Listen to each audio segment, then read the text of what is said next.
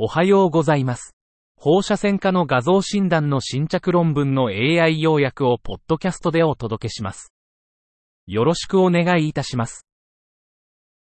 論文タイトル、興味深いパズルの解明、成人女性における結節性異所性とメガシスターナマグナ。Unveiling the intriguing puzzle, nodular heterotopia and megacisterna magna in an adult female. 成人女性におけるメガシステルナマグナと脳室周囲結節性異形成の共存は珍しい。多くは X 連鎖、特に XQ28 に位置するフィラミン A 遺伝子、フルナに関連。52歳女性が頭痛と転換のため受診。この症例は、結節性異形成とメガシステルナマグナの関連についての研究の必要性を強調。論文タイトル、多発性腸管癒着を伴う成人腸重積症、症例報告。Adult intussusception with multiple intestinal adhesions, a case report. 成人の腸重積症は全体の5%未満であり、多くは腫瘍性病変が原因である。59歳男性が2週間のイレウス症状で、排便不能と腹部膨満を訴えた。腹部 CT で会腸末端のイレオイレアル腸重積と腸壁飛行が確認された。手術中に腸重積が自然解除されたが、会腸に多数の癒着が見つかった。成人の一過性腸重積と多発性癒着は未報告で、CT は重要な診断ツールである。論文タイトル、化学シフト差分磁気共鳴画像法 CSSMRI における原発成人周囲血管肉腫の特徴的所見、症例報告。Characteristic findings of primary pararenal angiosarcoma on chemical shift subtraction magnetic resonance imaging, CSSMRI, a case report. 70歳男性、後頭上部癌のステージングのため CT 検査を実施。左腎周囲に約 7×10cm の腫瘍を偶発的に発見。CSSMRI で均一な高信号を示す。5ヶ月後、腫瘍は約 10×12cm に成長し、境界不明瞭に。CSSMRI では腫瘍周辺のみ高信号を示す。病理診断は血管肉腫で、人周囲原発性血管肉腫の可能性を示唆。論文タイトル、野生型トランスサイレチン新アミロイドーシス患者におけるテクネチウムから99メートル標識ピロリン酸画像に基づく CT ガイドしたコアハリ生検の合併症としての斜角筋の異所性筋内血腫。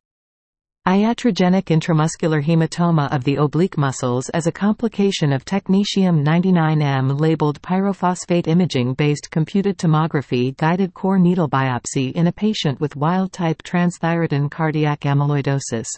テクネチウム99メートル標識ピロリン酸 A イメージングに基づく CT ガイドしたコアニードル生検は、野生型トランスサイレチン新アミロイドーシスの外心筋スクリーニングに安全かつ敏感。73歳男性がトリプル高血栓療法中にこの生検を受け、トランスサイレチン新アミロイドーシス診断を確認。生検診は外腹斜筋を経由して内腹斜筋に到達し、圧迫止血で増大を防いだ1型筋内血腫が発生。高血栓療法を受ける高齢者で合併症リスクが高いため、特に筋内血腫を引き起こす出血の合併症を減少させる努力が必要。論文タイトル、否定系領域から発生した成人の H3K27 変化微慢性正中線神経膠腫、2例の症例報告と文献レビュー。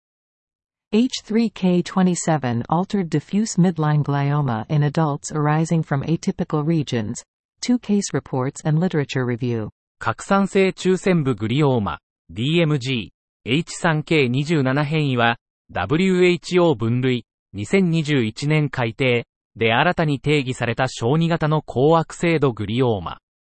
中線構造に発生することが診断基準で、脳幹や視床に多いが、他の中線構造にも生じる。成人例に症例では、脳幹、視床以外で診断が困難だった。1例目は49歳男性で、MRI にて前頭葉と脳梁に T2 高信号病変。2例目は24歳男性で嗅覚異常を呈し、右側頭葉などに主要。生検後、両症例とも DMG、H3K27 変異、K27M 変異と診断。論文タイトル。シャントの反復ラフコイリング法。肝性脳症の新しい治療法。Repeated rough coiling technique of portosystemic shunt. A novel treatment for hepatic encephalopathy. 肝性脳症、HE は肝後変末期に起こる。大きな門脈体循環シャント、PSS が重症 HE の原因の一つ。シャント側線術は有効だが、全 PSS 側線は門脈圧亢進症の悪化による重篤な腹水や食道静脈瘤を招くリスクがある。本症例では、重症 HE 患者に対し、全 PSS 側線がリスクのある場合、繰り返しの流量減少手法、枝切りと粗いコイリング技術を用いた非人シャントの意図的流量減少を5回実施し、最終的に完全側線に成功。4年間腹水なしで治療を耐え、繰り返しの流量減少は一度の全 PSS 側線に変わる良好な選択肢となり得る。論文タイトル。座骨神経、頸骨神経、腓骨神経から発生した相乗神経症種の一例。A case of plexiform schwannoma arising from the sciatic, tibial, and peroneal nerves. 希少な神経症種の一種である多形性神経症種の症例を報告。54歳男性が鎖甲大体から下体にかけての痛みを伴う主流を訴え来院。MRI で座骨神経、頸骨神経、腓骨神経に沿った多発するビーズ状の結節構造を確認。T1 強調画像で結節は均一な信号強度。T2 強調画像では中心部低信号に周囲高信号と低信号リムを示す。最大の痛みを伴う結節の摘出術を実施し、多形性神経症種と診断。論文タイトル。急性心筋炎として現れた重症鉄過剰心筋症、症例報告。Severe iron overload cardiomyopathy manifested as acute myopericarditis. A case report. 鉄過剰心筋症、IOC による心機能障害の症例を記述。21歳女性が急性胸痛、呼吸困難、発熱で発症。輸血依存型サラセミア、TDT と二次性ヘモクロマトーシスの起用あり、血清フェリチン値は8000から1万5000。心電図で ST 上昇、完全防湿ブロックを示し、心エコーで差出拡大と収縮機能障害を認める。心内膜生検で炎症細胞浸潤なく、心筋にヘモジデリン沈着を確認し、IOC と診断。鉄キレート療法を施行したが、心原性ショックにより死亡。論文タイトル。石灰沈着性水皮フローに対する二重硬化剤と接着剤側線術の併用療法。Combination therapy of dual sclerosants with glue embolization of calcitrant pancreatico-cutaneous fistula. 70歳男性の手術後に生じた難治性水皮フローを、硝酸銀、ベタジンヨード、接着剤の組み合わせで治療。硝酸銀とベタジンは感染予防とともに老行と空の効果を促進。接着剤は老行閉鎖に寄与。論文タイトル。下垂体系中断症候群。正常な身長と第二次成長を有する患者における無月経の稀な原因。Pituitary stalk interruption syndrome. A rare cause of amenorrhea in a patient with normal stature and secondary sexual characteristics. 下垂体系中断症候群、プシスは、細いまたは欠如した下垂体系、異所性紅葉、発育不全または欠如した全容の画像学的山頂を特徴とする稀な障害です。患者は通常、成長ホルモンや生鮮刺激ホルモンの欠如など、一つ以上の全容ホルモンの不足を示しますが、正常な身長や第二次成長を達成することもあります。今回、月経停止、正常な身長、性的発達を示す若い女性患者のプシスの画像学的山頂の症例を紹介します。当該症例は、高プロラクチン結晶を示しつつ他の下垂体ホルモンが正常である、プシスの初の症例です。論文タイトル。稀な原発性胃黄細胞型 B 細胞リンパ種の症例報告。Case report of rare primary gastric large B-cell lymphoma. 偉大 B 細胞リンパ腫は稀で非特異的症状のため診断が難しい。85歳女性が腹痛で ER に搬送され、CT で胃全壁の飛行と炎症を示唆。内視鏡検査で 78cm の半周へ姿勢海洋を確認、悪性を示唆。生検で偉大 B 細胞リンパ腫と診断、ペット CT で転移なし。画像診断がこの稀な状態の診断に有効であることを示す症例。論文タイトル。進行性角上性麻痺、症例報告と文献の簡単なレビュー。Progressive supranuclear palsy, a case report and brief review of the literature. 非定型パーキンソン症候群は、パーキンソン病の兆候を示す進行性神経変性疾患の一群です。多系統変性により、パーキンソンプラス症候群と呼ばれる追加症状があります。主要なサブセットには、進行性角上性麻痺、PSP、多系統萎縮症、MSA、皮質規定変性症、CBD、レビー小体型認知症が含まれます。PSP はタウタンパク病であり、パーキンソニズムの症状に加えて姿勢不安定、垂直方向の殺頸度、垂直死麻痺を示します。本校では PSP の症例と文献の簡単なレビューを提示します。論文タイトル。麻痺を呈した胸椎髄内結核種、稀な症例報告。Intramedullary tuberculoma of the thoracic spine presented as paraparesis, a rare case report. 結核、TB は肺を主に侵すマイコバクテリウムタバーキュロシスによる感染症で、全身の任意の臓器に影響を及ぼす可能性がある。脳結核は主に肺からの血行性播種により発生し、耳や頭蓋、脊椎からの直接的な拡散は稀である。結核性髄膜炎、TBM、脳、脊髄の結核種、俗流結核、結核性脳葉、結核性脳症、脳内出血など様々な症状を呈する。本報告では、TBM 治療中の30歳男性が下肢麻痺を呈し、脊髄内結核種と診断された極めて稀な症例を紹介。臨床症状と医療画像、特に進歩した磁気共鳴画像技術は、脳と脊髄の結核性病変の評価と診断に役立つ。論文タイトル。二重大動脈球と非大動脈動から砂防への管路の偶発所見、症例報告。Incidental finding of double aortic arch and tract from non-coronary sinus to left atrium, a case report. 二重大動脈球と血管輪は、外部圧迫による嚥下困難や呼吸困難を呈する稀な変異。非感情道から左心房への道は非常に稀で、事例が少ない。右側脳卒中の症状で脳血管造影を受けた高齢女性で偶発的に二重大動脈球を発見。その後の CT ゲーテッド大動脈造影で非感情道と左心房間の可能性のある字を同定。以前の単純 X 線写真では大動脈球異常を見逃すことがあり、胸部 X 線の解釈には系統的なアプローチが必要。論文タイトル。卵巣巨大小液性脳胞腺腫と重複した成熟脳胞性奇形腫、症例報告。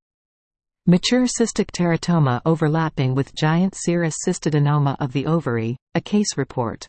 卵巣病変は診断が難しく、患者の年齢、月経周期、画像特性に応じたアプローチが必要。病変は脳胞性、混合性、または実質優位の構造を持つ。良性病変の発生は悪性のものよりも3対1の割合で多い。しかし、乳幼児や少年期では、卵巣腫瘍の約5%に過ぎない。小児患者が成熟脳胞性奇形腫と小液性脳腺腫の2つの良性腫瘍を同時に持つ症例を報告。論文タイトル。レビュアーの方々に感謝の意を表します。A note of thanks to our reviewers. アブストラクトが提供されていませんでした。論文タイトル。ある小児病院では、乳幼児が医療用画像診断のために要素含有造影剤の注射を受けた後に甲状腺機能検査を受けることを FDA が推奨しており、これを遵守するための計画、開発プロセス。One children's hospital planning and development process to adhere to the FDA recommendation that babies and young children undergo thyroid function testing after receiving an injection of iodine containing contrast media for medical imaging. 米国食品医薬品局 FDA は2015年以降、医療画像検査で要素造影剤を使用した0から3歳児の甲状腺機能検査に関するガイドラインを発表。2023年4月、 FDA は、早産、極低出生体重、甲状腺機能に影響を及ぼす基礎疾患を持つ4歳未満の乳幼児を対象に勧告を調整。アメリカ放射線学会 ACR 等の専門家声明を受け、シカゴのアンロバート H. ルリエ・チルドレンズ・ホスピタルでは、2022年の FDA 指針に基づき、新たな臨床ケアガイドラインを実施。CT、介入放射線、心臓カテーテル検査後の3ヶ月未満時の甲状腺機能検査を追跡する品質改善活動を行う。論文タイトル。リンパ種転移による多発性両側乳房主流、マンモグラフィと超音波検査の特徴を強調した2例の報告。Multiple bilateral breast masses due to lymphoma metastasis. A report of two cases highlighting the mammographic and sonographic features. 乳房転移は体側乳房の原発性悪性腫瘍によることが多いが、外部原発性悪性腫瘍からの転移は稀である。原発性腫瘍にはメラノーマ、肺がん、消化器腫瘍、神経内分泌腫瘍、肉腫、卵巣腫瘍、リンパ腫がある。乳房リンパ腫は全乳がんの0.04%マイナス0.7%を占め、一次性よりも二次性の方が稀。画像診断は初期診断の主要な手段であり、マンモグラフィーと超音波検査に特徴的所見がある。確定診断後は、原発層の同定、疾患のステージング、他のハッシュ部位の記録のために他方面からの画像検査が必要。論文タイトル。メチシリン感受性黄色ブドウ球菌心内膜炎患者における稲荷カテーテルを用いた在来三線弁植性の血管内吸引。Endovascular aspiration of native tricuspid valve vegetation using Inari catheter in a patient with methicillin-sensitive Staphylococcus aureus endocarditis. 中年男性が共通と呼吸困難の悪化で入院。メチシリン感受性黄色ブドウ球菌、マッサによる筋血症、急性低酸素性呼吸不全、肺血症性側線症を発症。心内膜炎による大きな可動性酸線弁ナッパを軽食同心エコーで確認。初期治療は静脈内抗生物質と指示療法だったが、呼吸状態が悪化。20FR 稲荷カーブドフローツリーバーカテーテルを用いた強血管的機械的吸引により、酸線弁ナッパを減用し成功。論文タイトル。術前補助化学療法後の乳房切除標本における切り取られた液化リンパ節陽性の X 線写真同定。Radiographic identification of a positive clipped axillary lymph node in a mastectomy specimen following neoadjuvant chemotherapy. 新薬療法後臨床的に陰性となった乳がん患者のステージングにはセンチネルリンパ節生検が推奨される。手術中に3つのセンチネルリンパ節が陰性であれば液化リンパ節覚醒を省略することがガイドラインで指示されている。新薬化学療法前の生検リンパ節へのクリップ配置の必要性が問われている。クリップリンパ節の極材化とその管理への影響について現在の文献をレビューし、議論する。以上で本日の論文紹介を終わります。お聞きいただき、ありがとうございました。